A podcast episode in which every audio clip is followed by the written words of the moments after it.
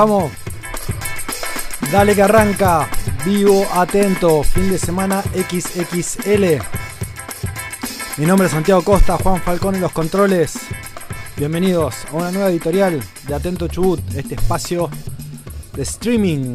Vivo atento, vivo atento, vivo atento. Lunes 21 horas. Hoy saliendo por YouTube, saliendo por Facebook, saliendo por Twitter. Estamos ahí negociando con la gente de Instagram para salir por Instagram también. ¿Eh? expandiendo un poco los horizontes virtuales. Bueno, oh, qué modorra, qué modorra, qué día raro, qué día raro, ¿no? Gente que habrá aprovechado para descansar, gente que habrá aprovechado para estar con la madre por el Día de la Madre, feliz Día de la Madre a todas las madres, eh, gente que habrá aprovechado para viajar, gente que habrá aprovechado para descansar y gente que le habrá agarrado este síndrome de dominguitis, ¿no? Cuando hay muchos días eh, no laborables juntos que uno no sabe qué hacer.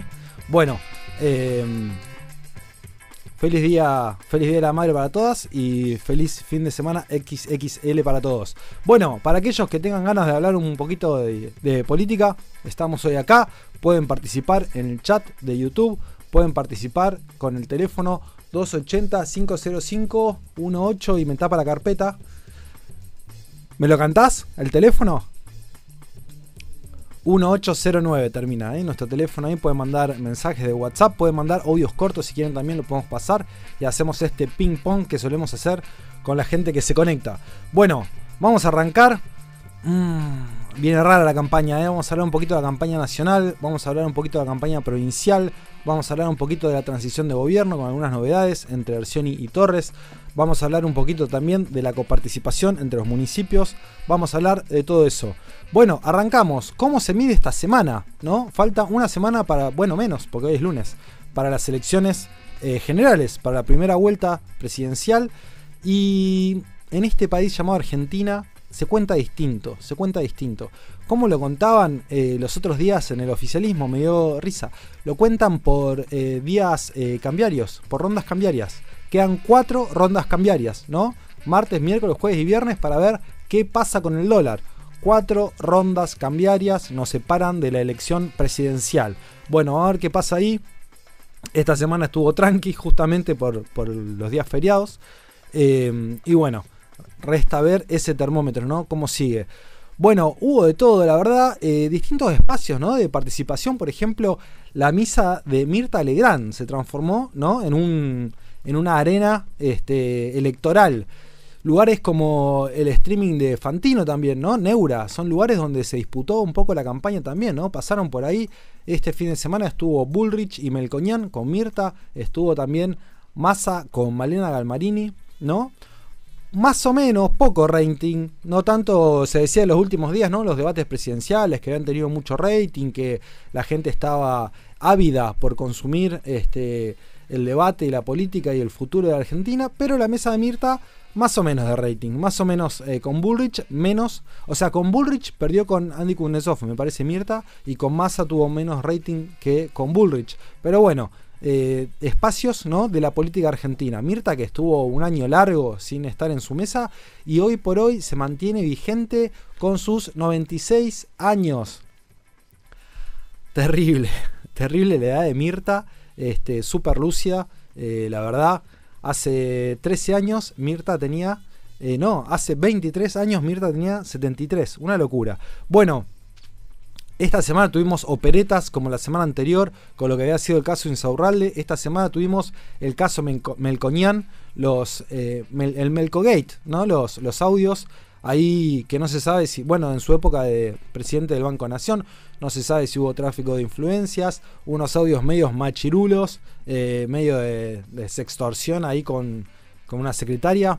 Pero bueno, esto pegó en la campaña de, Juntos por el Cambio, ¿no? Con Melconian, que era un poco la figura esta que venía a apuntalar a Ulrich. ¿Y por qué traigo esto a colación? Porque de repente lo nombran a Horacio Rodríguez Larreta como posible futuro jefe de gabinete de Bullrich. ¿Qué están queriendo hacer con esto? ¿Correrse al centro con designando a, la reta? ¿Captar votos de la capital? ¿Disputar ahí con el centrismo con masa? ¿O correr del foco a Melcoñán, ¿no? Ponerlo a, la reta en el, bajo la luz para correr un poco a la luz de Melcoñán. Bueno, no lo sé, pero lo nombran ahí como novedad a la reta como posible jefe de gabinete de Bullrich. Bueno, nos vamos a meter un poco con todo esto. A ver, Bullrich estuvo en Chubut, ¿no? Esta visita tan anunciada, estuvo ahí en Comodoro, la verdad, con Ávila, eh, discursiaron, ¿no? Discursió Bullrich, discursió Ávila, discursió Torres. ¿Qué dijeron? Bueno, esta es una pregunta que yo había hecho la semana pasada, ¿no? ¿Qué iba a decir Bullrich adelante de los petroleros? Habló mucho de coparticipación, habló mucho de educación, habló mucho de inflación, habló mucho de inseguridad, pero básicamente le dijo a los petroleros lo que los petroleros querían escuchar, que es que con ella va a haber una nueva ley de hidrocarburos. Y acá hay algo que yo me quiero detener porque em, tiene que ver con masa también. Ávila vino diciendo estos últimos días que los anuncios de masa en realidad los había conseguido petroleros, ¿no? El tema de la rebaja de impuestos a las ganancias, dijo que ellos habían hecho un paro con eso. El tema de esta nueva ley de hidrocarburos que propone el oficialismo, eh, tarde, tarde pero seguro sería, no sé, dice que bueno, que hay que ver qué dice la ley. Em, ¿Qué más? Este dólar petrolero que habilita, digamos, eh, a las exportaciones de petróleo a un dólar eh, más alto, ¿no? Y también le permite importar, en el caso de la ley, permitiría importar insumos intermedios em, a la industria petrolera, justamente que es lo que se queja, ¿no? De, no poder exportar al dólar real, digamos, y no poder importar eh, dólares, ¿no? Conseguir los dólares para importar bienes intermedios, ¿no? Para generar más producción, justamente. Bueno, de todo eso hablando Ávila. Massa con Mirta. Me dio risa porque lo tiró abajo del tren a Guzmán y lo tiró abajo del tren también a Culfas, un ministro recordado en Chubut por haber impulsado la minería. Así que ahí Massa tiró abajo del tren a esos dos ministros dijo que con él la mitad de los ministros de ahora no seguirían. Bueno, ahí mostrando autonomía Massa, ¿no? Mostrando autonomía. ¿Por qué digo que es eh, tal vez eh, los yankees, los anglosajones en realidad tienen una, expresión con esto, que es too little, too late, ¿no? Demasiado poco, demasiado tarde. Parece que el gobierno estuviera gestionando este último mes eh, todo lo que no hizo en un año más o menos. Por eso esta ley de hidrocarburos que llega al filo de las elecciones, ¿no? Al filo de las elecciones. O sea, prácticamente no se va a llegar a tratar, no sé, esta semana, pero en todo caso se trataría entre la primera vuelta y la segunda si la hubiera. Entonces, eh, parecía que está todo ahí, todo llegando tarde, llegando justo, y yo me pregunto si esto va a ser efectivo, si va a ser eficaz a la hora de masa de, por ejemplo, conquistar el voto de los trabajadores petroleros o si los petroleros se van con Ávila porque dicen esto eh, es una engaña pichanga que nos tiran tarde. Bueno, básicamente un poco eso es el discurso con ganancias, eso es el discurso con la ley esta de hidrocarburos, esto es un poco también con el tema del dólar petrolero, que nos sirve para calcular las regalías de Chubut, de los estados este, que exportan justamente petróleo, nos sirve este dólar que le sirve a las petroleras justamente para exportar, no le sirve a las provincias para recaudar con las regalías. Bueno, muchas leyes esta, viene impulsando el gobierno estos últimos días. La media, digamos, la, sanción de la ley de alquileres, un montón de leyes que llegan muy, muy justito, muy justito.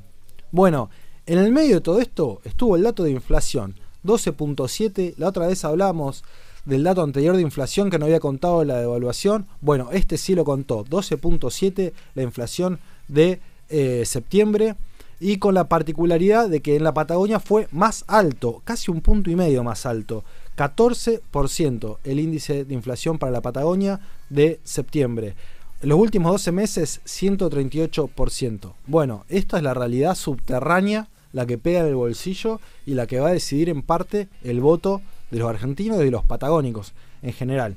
Bueno, hubo un tema eh, con Massa, hablando de la, de la mesa de Mirta, ¿no? Y la otra vez que fue Milei, perdón, con Milei, eh, que fue Milei con Fátima, se llama la novia, ¿no? Fátima Flores. Bueno, que andaban ahí medio los besos. Hubo un argumento que a mí me llamó mucho la atención y lo, traigo a colación porque fue el Día de la Madre, que es, eh, lo vi un periodista hacer este punto y me llamó la atención remarcaba que tanto Milei como su vice eh, Villarroel, ninguno de los dos eh, son padres, ninguno de los dos tienen hijos. Entonces, a ver, es, no, no es bueno ni malo que una persona tenga hijos o no, pero eh, sí conecta con ciertas partes de la realidad. Por ejemplo, si vos tenés pibes, sabés lo que es mandar los pibes al colegio. Y si hay paro de docentes, vos lo sentís mucho más que alguien que no tiene hijos.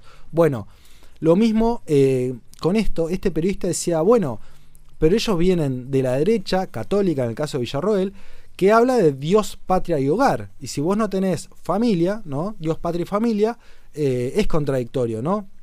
Entonces lo veía, por ejemplo, a Massa con este Día de la Madre, con un spot con la madre comiendo asado en familia, ¿no? Versus eh, que no habla de la madre, sino que dice mi progenitora. Mi progenitora, dice Milei para referirse a la madre. Entonces, bueno, me preguntaba, ¿no? Eh, este, este posible escenario donde podemos tener un presidente y una vicepresidenta sin hijos que le falta empatía en ese sentido a la hora, por ejemplo, de mandar a los pibes al colegio. Bueno, ese es un argumento que me llamó la atención, me llamó mucho, mucho la atención. Bueno, en el caso del mileísmo en Chubut, Trefinger, lo que hablábamos la otra vez, básicamente apuntando a reforzar la fiscalización. Reunión en Comodoro con fiscales en la sociedad rural, muy apuntado ahí, ¿no? Comodoro, fiscales, madres fiscales, 100% metidos ahí y nada más. Eso es el mileísmo en Chubut, eso es Trefinger. Bueno, después eh, en esta ronda ahí de Bullrich en Comodoro, Torres también habló de coparticipación, habló mucho de coparticipación y habló también eh, de este tema de que si gana eh, Bullrich, ya comprometió con ella que le garantice eh, una masa salarial docente, ¿no? Bueno, me pregunto qué va a pasar si no gana Bullrich, ¿no? Si gana Milley o Massa, ¿no? Esa, esa promesa de Bullrich eh, queda ahí en el aire, ¿no? Esta, este señuelo, digamos, en el buen sentido de, de esta promesa de campaña de garantizar una masa salarial. Bueno, hablando de Torres, esta semana, bueno, desde la última vez que nos vimos, el lunes, el, tuvo la reunión Torres con Arcioni, esta reunión de transición, donde hablan de estas principales leyes que necesita Torres antes de asumir, ¿no? que la legislatura la sancione antes del 10 de diciembre, que tiene que ver con la habilitación para renegociar la deuda externa, que tiene que ver con la ley de ministerios y distintas leyes que necesita para gobernar desde el día 1 Torres. Y bueno, eh, hubo ahí algunas cosas raras porque, por ejemplo, se reunió eh, Monesterolo, que es la ministra de Salud, con Sergio Whisky, que sería el futuro secretario de Salud, ¿sí? que no puede asumir como ministro porque no es de Chubut. Eh, entonces ahí la transición avanza. Hubo también otra reunión importante en Rawson entre el secretario general de gobierno hoy, que es... Em, ay, se me fue. Sandilo, Sandilo, el presidente del Frente Renovador en Chubut, con Ayala, que es el ministro de gobierno, con también personas clave del futuro gabinete, como por ejemplo eh, Guillermo Almirón, futuro secretario de coordinación de gabinete, con eh, Facundo Val, con Marcos Ben Simón, del equipo económico, con Guillermo Aranda, que sería el futuro secretario también general de la, de la gobernación, el cargo de Sandilo, y con Andrés Meiner, que sería el futuro fiscal de Estado. Bueno, ahí el staff, ¿no? la primera línea del futuro gobierno entrante, juntándose con el gobierno saliente. ¿no? Eh, hay ahí algo importante para mí que tiene que ver con esto que hablaban la otra vez de, las incorporaciones medio por izquierda que están haciendo a la planta del, Estado municipal, ¿no? a la planta permanente. ¿Y por qué me detengo en esto? Porque salió nada más ni nada menos que eh, Guillermo Quiroga, el secretario general de ATE, que va a hacer un paro de 48 horas esta semana, pidiendo por paritarias, digamos, ¿no? Por aumentos salariales, pero también denunciando pases a planta en el Estado, específicamente en el Ministerio de Familia. Con lo cual está ahí el sindicato ya aliado en un punto al futuro gobernador, ¿no? ATE un poco en sintonía con Torres, ¿no? Eso me parece un dato interesante, ¿no? Como medio ya alineado, medio aliado. Y Quiroga, que es alguien que logró muchos beneficios con Arcioni, por eso me llama tanto la atención, ¿no? Como el final del mandato de Arcioni, ahí este, pegando un poco, haciendo leña de, del árbol caído, ¿no? Quiroga que logró eh, el convenio colectivo para la gente de, que está en la ex ley eh, del 1987, digamos, ese sector de la administración pública, el más precarizado, y aparte en su momento había colocado a su mujer o su ex mujer, Mirta Simone, como ministra de Familia. O sea que en un momento de la gestión de Arcioni, Quiroga estuvo como quiso. Y ahora, sobre el final, ahí haciendo paro y un poco denunciando los pases a planta. Bueno, la otra vez habíamos hecho una lectura sobre el futuro gabinete de Torres que tenía que ver con, em, digamos, con la parte juvenil, con la, con la línea juvenil, ¿no? Con una vertiente juvenil, con también lo partidario, con también el tema de género, que no hay mujeres todavía designadas como ministra de Torres. Eh, también está la parte regional, que ahí la gente de ADN le hizo, puso un poco el foco el domingo en eso, y me parece interesante para hablar, porque marca mucho lo que hablábamos otra vez de la cordillera de Esquel, eh, muy fuerte en el futuro gabinete. Está Comodoro empatado con los mismos ministros eh, que ahora, y el Valle muy fuerte también, entre Leo Rawson, y Madrid perdiendo en un punto espacios en el futuro gabinete.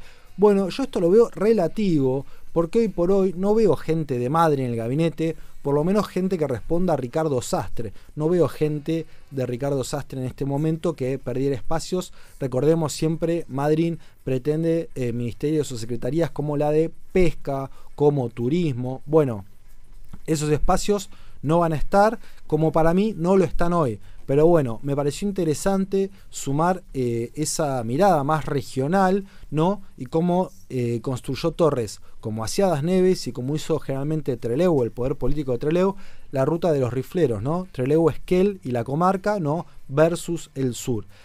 Pero en este caso el sur no está tan mal. No está tan mal y tiene una figura importante como Ana Clara Romero, que tiene legisladores propios, no sé si son tres o cuatro, y que ahora no encuentra bien su lugar todavía, ¿no? Porque Ana Clara Romero eh, no va a seguir siendo diputada, no sería parte del gabinete de Torre, le habían ofrecido, habría dicho que no, no se sabe si va a asumir como concejal o no, tiene la posibilidad de hacerlo. Es como que hay lugares como que le quedan chicos, ¿no? La diputación lejana, ¿no? Te saca del territorio. Concejal, capaz te queda chico. Bueno, el gabinete eh, agarra una dinámica provincial que ya capaz quiere algo más local. Bueno, está todavía Ana Clara Romero ahí que no se define qué lugar va a ocupar. Pero bueno, en mi caso yo veo que Comodoro está fuerte en el, futuro gobierno, por más que la cantidad de ministerios no reflejen eso del todo. Bueno, em, eso es con Ana Clara Romero. Después eh, hay varias cuestiones más, hay varias cuestiones más. Eh, nombrábamos recién el lugar de las mujeres. No hay eh, todavía designado gente en el área de producción ni en, el área, ni en el área de familia. Esos dos lugares podrían ser ocupados por mujeres del valle. Pero bueno, eso está todavía por verse. Y en el caso del perfil partidario, tampoco hay radicales en el futuro gabinete. Esto lo hablábamos el otro día, lo mencionó también la gente de ADN Y los radicales parecen estar más bien concentrados en lo que es la legislatura, ¿no? Todo el bloque ahí con Mena, que es el, vicegobernador, el presidente de la legislatura, con Caminoa, con eh, varios radicales más que van a estar ahí. Son casi la mitad del bloque mayoritario, ¿no? Son varios. Pero bueno, ese es el tema eh, con la vertiente partidaria del futuro gabinete. Bueno, em, Torres había dicho en su momento que lo quiere a Loma Ávila eh, en, la, en, la, presidencia de la Comisión de Energía en la Cámara de Diputados. Y nombramos la otra vez que está Igón ahí. Igón, esta semana, que uno también se lo queda pensando, ¿no? Un diputado de Esquel, eh, presidente de la Cámara, de la Comisión de Energía, ¿no? Y Recursos Naturales. Bueno, eh, camporismo full full, o sea, el, lugar de origen no refleja la importancia en, esa, en esa comisión, ¿no?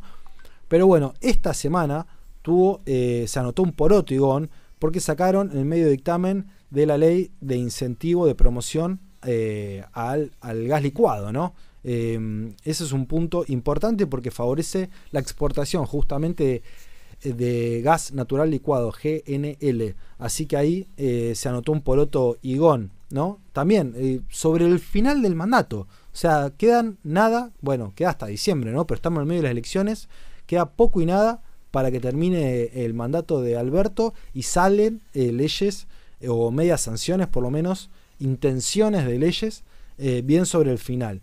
Bueno, ahí lo quiere poner Torres a Ávila. Bueno, una pregunta para hacerse sobre mi ley, por ejemplo, es si le va a afectar.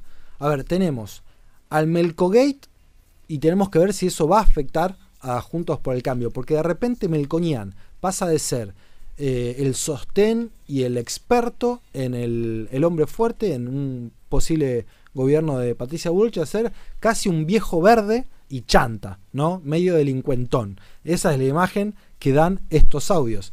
Y después tenemos por otro lado a Milei, que hay que ver si le impacta o no en la intención de voto eh, esta carga que se le quiso poner sobre que fue el responsable de la corrida cambiaria de los últimos días, ¿no?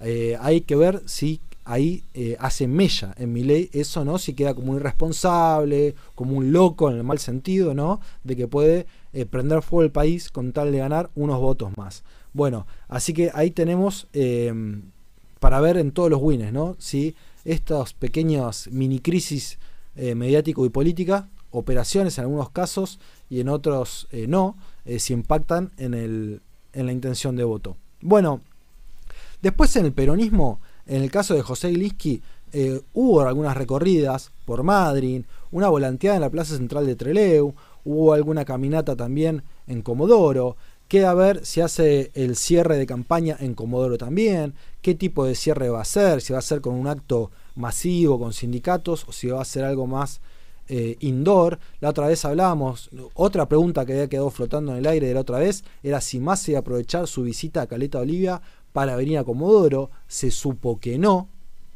Ese es un dato de los últimos días importante. Massa no va a venir a Chubut.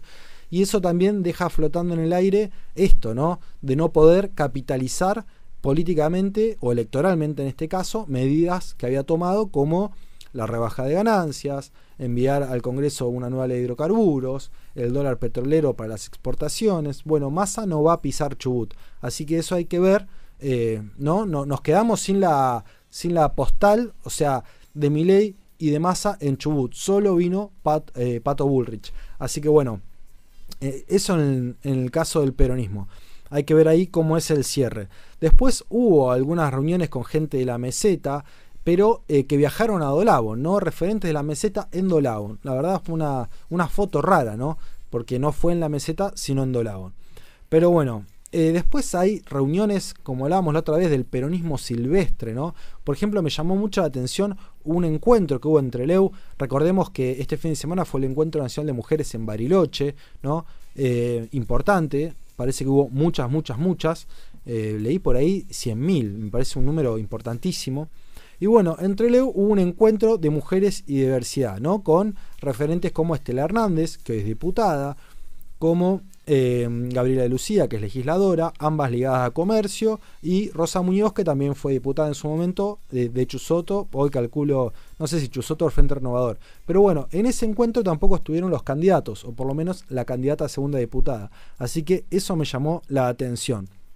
Bueno, otra cosa que no quería dejar pasar, porque la otra vez hablé cuando atacaron a los militantes libertarios, en el caso de Skell, en el caso de Rawson, no quería dejar pasar, y la otra vez lo hablamos eh, por arriba el lunes pasado porque estaba eh, muy fresca la noticia, no estaba confirmada si a la que habían baleado entre Leu había sido a la presidenta de la vecinal del barrio Planta de Gas, Joana Díaz, que fue la que había tenido, recordemos, cuando fue la caminata de Luca en el cierre de campaña entre Leu, los tiros que hubo ahí con Joana Díaz y su marido, también eh, un militante importante, hay un puntero importante que iba a traer otro capítulo y ese capítulo fue el otro día, ¿no? Cuando las balas volvieron. Ella lo, dijo muy claramente, la verdad tuvo una suerte, eh, gracias a Dios, ¿no? Le entró la bala por la nuca y le salió por el costado, digamos, del oído. Eh, nada, la balearon en la cabeza y, se salvó y a los dos o tres días estaba en la casa. La verdad tuvo mucha, mucha, mucha suerte. Pero bueno, no hay que dejarlo pasar. Ella puntualizó en el gremio de camioneros y que justamente, ¿no? Ya lo habíamos hablado esa vez. El problema es que Camioneros había apoyado una, agrupación que le había disputado la vecinal y había perdido, ¿no? Era el oficialismo de la vecinal, esa agrupación eh, sostenida por Camioneros y ellos le ganan. De ahí viene esa pica que explotó en la caminata de Luque y ahora el vuelto, ¿no? Entonces ella lo puntualizó muy eh, concretamente en el gremio de camioneros. Así que no lo quería dejar pasar porque no hay que naturalizar la violencia política, sea de quien sea. Así que bueno, por suerte se salvó esta, vecinalista. Tuvimos esta semana, aparte del paro de ATE que va a ser esta semana, la semana eh, pasada tuvimos el paro de salud. Así que ahí tuvimos dos paros en la provincia.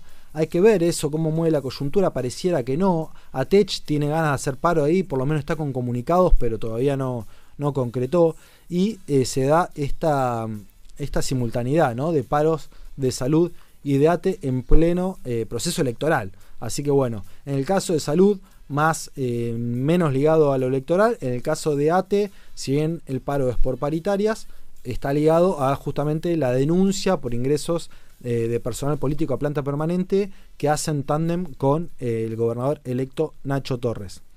Bueno, después otro tema importante que quería tratar es el tema de los fondos que recibe Madrid, ¿no? Tan, tan cuestionado y, tantas veces que se habla, ¿no? De los fondos de los ATP, aportes del Tesoro Provincial, que eh, justamente el gobernador Arcioni hace hacia la ciudad de Puerto Madryn. Bueno, hubo un cálculo ahí, yo hice un cálculo. la cuenta de Twitter, la, agencia de, noticias, digamos, en Twitter, Adatasur, se las recomiendo. Los que usan Twitter, Chubut, seguramente la conocen, si no, véanla. Eh, publica cuando sale el boletín oficial las, eh, las partidas, ¿no? Eh, que tienen que salir justamente en el boletín oficial para que sea legal. Uno se entera por ahí, es como el diario, ¿no? El boletín oficial es el diario de la gobernación, ¿no? De, las medidas legales eh, y el movimiento de fondos. Bueno, publica cada vez que hay transferencias a Madrid y va recopilando mes a mes. Bueno, decía que a lo largo de 2023 Madrid recibió asistencia financiera por 1.555 millones, ¿no? Bueno, yo hice un cálculo ahí. Eh, ¿Por qué? Porque eh, la provincia recibe, coparticipación y se queda el 11%, ¿no? El resto, eh, perdón, se queda el 89%. El resto, el, 11% restante, se divide entre los municipios. Bueno, ¿cómo? Por ejemplo, Comodoro recibe el 30%, Trelew el 17,2% y Madrid hoy recibe el 12,7%. ¿Cuál es el reclamo de Madrid? que el censo estipula 78.000 habitantes, casi 80.000, cuando son muchos, muchos, muchos más y por eso está la compensación de provincia. Bueno, ¿cuál es el problema? El problema es cómo se calcula eso. Porque eh, si, eh, si, uno ve declaraciones, eh, se habla, por ejemplo, el intendente, ¿no? Lo ha dicho, que Madrid podría estar en 140.000 habitantes o entre 125.000 y 130.000, se van dando distintas cifras. Si fuera así, la, asistencia de, provincia estaría casi empatada con lo que le falta de coparticipación a Madrid. Estaría apenas un poquito menos, pero estaría casi empatada. El tema es que el censo eh, oficial del año pasado dio... Eh, 106.000 aproximadamente a Madrid. Que ojo, recordemos que varios municipios que tuvieron mucho crecimiento relativo, estoy pensando por ejemplo, obviamente en Madrid, estoy pensando en Rawson, estoy pensando en Radatili, estoy pensando en Comodoro, la mayoría dijeron que el censo estaba subestimando el crecimiento poblacional, que es mucha gente más, que era ridículo pensar que Madrid tuviera 106.000 habitantes, que en realidad está contando Madrid pirámides, ¿no? Entonces, Ahí está la discusión, porque se actualizan eh, el censo poblacional, la coparticipación por población. Bueno, no es lo mismo 140.000 que 106.000. Si fueran 140.000 los fondos discrecionales que provincia le a Madrid, se absorberían como masa coparticipable. Si son muchos menos, ahí va a haber un diferencial eh, de conflicto, ¿no? Una masa eh, de dinero importante que dejaría de percibir Madrid ¿no? cuando se blanquee en un punto qué población tiene, ¿no? si son 106.000, si son 120.000 o si son 140.000. Así que bueno, hoy por hoy la provincia le está girando a Madrid como si tuviera aproximadamente 130.000. Así que bueno, eso es eh, con los fondos eh, a Madrid que todo el resto de los, de los municipios mira de reojo y casi con, con un poco de bronca, ¿no? Como diciendo, bueno, preferencia, ¿no? Como decían en el colegio, eh, la seño tiene preferencia. Bueno, parecido. Así que mm, ahí, eh, ahí es con Madrid. Bueno, eh, estuvo el Loma también, en esto no me lo quería olvidar, estuvo el Loma, Loma Ávila también entre Leu, en Rawson con Torres, en Madrid y estuvo en Camarones, en Camarones con Loyola, con la intendenta, anunciando que el sindicato va a hacer un camping, un complejo turístico ahí en Camarones. Así que me divirtió en un punto verlo a Loma solito haciendo campaña en Camarones y bueno, la intendenta ahí acompañando. Loyola que está medio ahí, que no sabe qué hacer, me parece, quedó media huérfana. Eh, quedó media, media ahí este, en el aire. Así que bueno, Loma haciendo campaña en Trelew, en Madrid, en Rawson y en Camarones. Así que me imagino que a Esquel no debe poder ir, ¿no? A la comarca andina, todo lo que es la cordillera, no, no le debe convenir este, a Juntos por el Cambio que vaya el Loma, que está tan identificado, ¿no? Con toda la cuestión minera. Pero bueno, eh, así es, así es, más o menos, eh, Torres se, se cuida en salud en el caso de que gane mi ley, ya hablando de este bloque patagónico, de esta masa de gobernadores, de esta masa de senadores, 18, ¿no?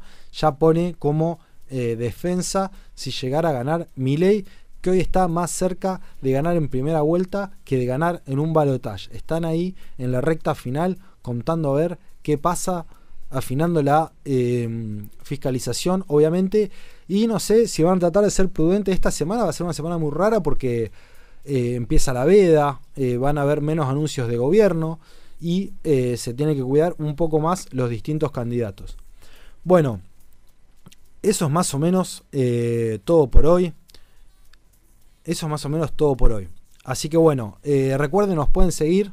Ahí se, se sumó Hernán Ramiro que dice la misma situación la padece Sarmiento. Me imagino que está hablando de la coparticipación. Me olvidé de, sumar ahí a Sarmiento a esa lista de ciudades. Son varias ciudades, ¿eh? Obviamente todas crecieron. El tema es que algunas proporcionalmente crecieron mucho más. Eh, pero Sarmiento es una de ellas. Sí, sí, sí, está en el top 10. Está en el top 10 Sarmiento, la otra vez lo hablábamos. Yo creo que no sé si está octava o novena. Eh, cierran el ranking del top 10 con Lago Pueblo. Eh, José Gliski dice llegué retarde. Bueno, no pasa nada. Ahí estábamos hablando de, que finalmente Massa no vendría a Chubut. Puede confirmar o desmentir este, acá en vivo. Eh, y hablábamos de que justamente si no viene no va a poder capitalizar varias medidas que había anunciado sobre el final del mandato, ¿no? Como que están gobernando todo junto a lo último, eh, como ganancias, como el envío de una nueva ley de hidrocarburos al Congreso, como el tema del dólar petrolero para exportaciones. Así que hay masa como que no recogería eh, lo que sembró, ¿no? En, el electorado chubutense al menos. Y el Loma muy fuerte, muy fuerte en el acto con Bullrich, diciendo, eso lo peleamos nosotros, eso lo conseguimos nosotros, y yo esa ley la quiero ver, porque hasta que no la vea, no les creo nada. Un, Loma muy, muy fuerte, este, muy desconfiado, muy desconfiado de masa. Eh, así que mm, es un poco la situación con Patro Bullrich en Comodoro. Hoy hubo una caminata también de la gente Juntos por el Cambio en Comodoro, creo, Ana Clara Romero, mismo el Loma, ahí Manuel Fernández, un legislador también de la Juventud del PRO, ahí caminando, están tratando de reforzar un poco Comodoro sobre el final de la campaña, ¿no? Los radicales muy fuerte, haciéndole la segunda a Fabiana Vázquez, ¿no? Que es la segunda justamente candidata a diputado de esa lista, sobre todo en lo que es Rawson y Treleu. Maestro, el ex gobernador maestro, que está, lo desempolvaron y está como loco, está haciendo declaraciones bastante fuertes. Y el Loma, que justamente hablábamos la otra vez que estaba frisado, bueno, full descongelado, full recorriendo, full este, declarando. El Loma Ávila, justamente en este recorrido por el valle con Torres, Treleu, Rauso, Madrid y Fuerte en Comodoro. Así que bueno, eh, veremos si lo de Bullrich impactó o no en el electorado comodorense, en el electorado petrolero. Veremos si hace o no Mella, que no venga Massa o que no venga Milei. Eh, y bueno, cómo son los distintos cierres, eh, sobre todo, bueno, el de Liski en Comodoro. Y si Trefinger hará un cierre, hará un cierre Trefinger o la dejará pasar. La verdad que hoy por hoy, como está, eh, no sé, capaz que hacen un actito en, en, Capital todos juntos y va para allá. La verdad, no sé, Trefinger está bajo radar, completamente bajo radar.